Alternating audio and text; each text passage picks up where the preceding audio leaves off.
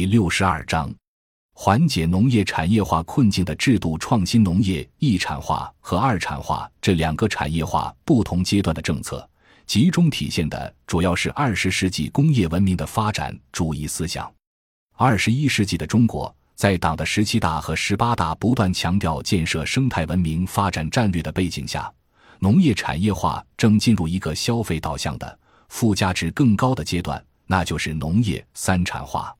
之所以叫三产化农业，是因为每一个产业层次都会带来要素的重新定价，体现所谓产业升级的内生增长机制。借用极差地租理论来分析，农业一产化只能增加绝对地租，二产化增加的是产业极差地租，而三产化因极大地拓展了被重新定价的要素范围，带来的极差地租增加将会数倍于二产化农业。具体而言，一产化农业强调多种地、多投入劳动，获取的只是农业规模收益；二产化农业强调通过投资提高农业装备系数，根据工业要素的市场价格来确定农业领域的要素价格，但是农产品的价格却不可能参照工业产品来定价。这意味着，掌握农业投入要素购销渠道的外部资本，往往具有更大的农业剩余索取权。实际占有了二产化农业要素定价过程中所产生的大部分增值收益，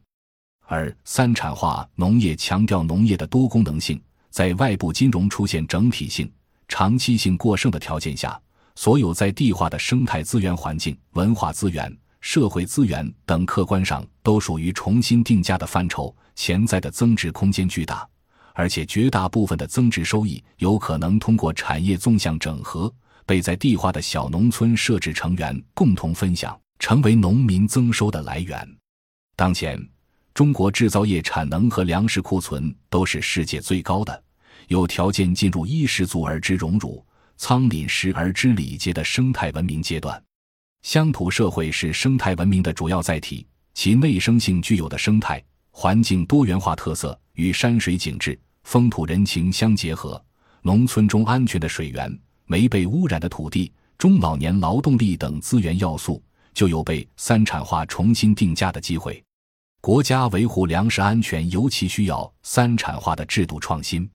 从以往以实物形态生产和交易为主，改为与国家金融部门密切配合，尽可能介入价值形态的交易。要鼓励龙头企业在农业金融化竞争中重点突破，占有全球物流、批发。期货等三产市场的定价权，以及通过信息、创意和品牌等在高端市场占有收益，改变过去二产化农业内在的双重负外部性。农业的一、二、三产业融合需要转为消费导向，依据消费群体结构变化来制定的三产化农业政策。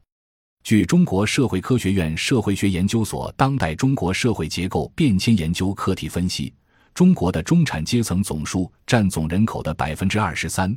并将在二零一五年后达到约百分之五十。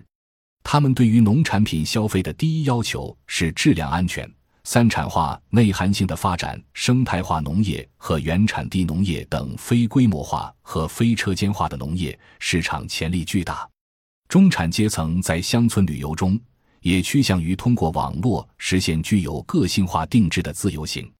新世纪中国大量崛起的中产阶层，为农业三产化发展提供了现实消费市场，成为中小资本分散化投资的重要领域。国家政策应该鼓励农业进城、市民下乡，使一二三产业有机结合，经三产对要素和产品实现重新定价，构建一个投入产出相对合理的多功能现代农业。本文系国家社科基金年度项目“粮食金融化与我国粮食安全战略研究”批准号十四 BGJ 零四八，国家社科基金重大项目作为国家综合安全基础的乡村治理结构与机制研究批准号十四 ZDA 零六四等项目阶段性成果。作者为温铁军、高俊，原文刊于《中国社会科学报》二零一五年第四十八期。感谢您的收听。本集已经播讲完毕，喜欢请订阅专辑，关注主播主页，更多精彩内容等着你。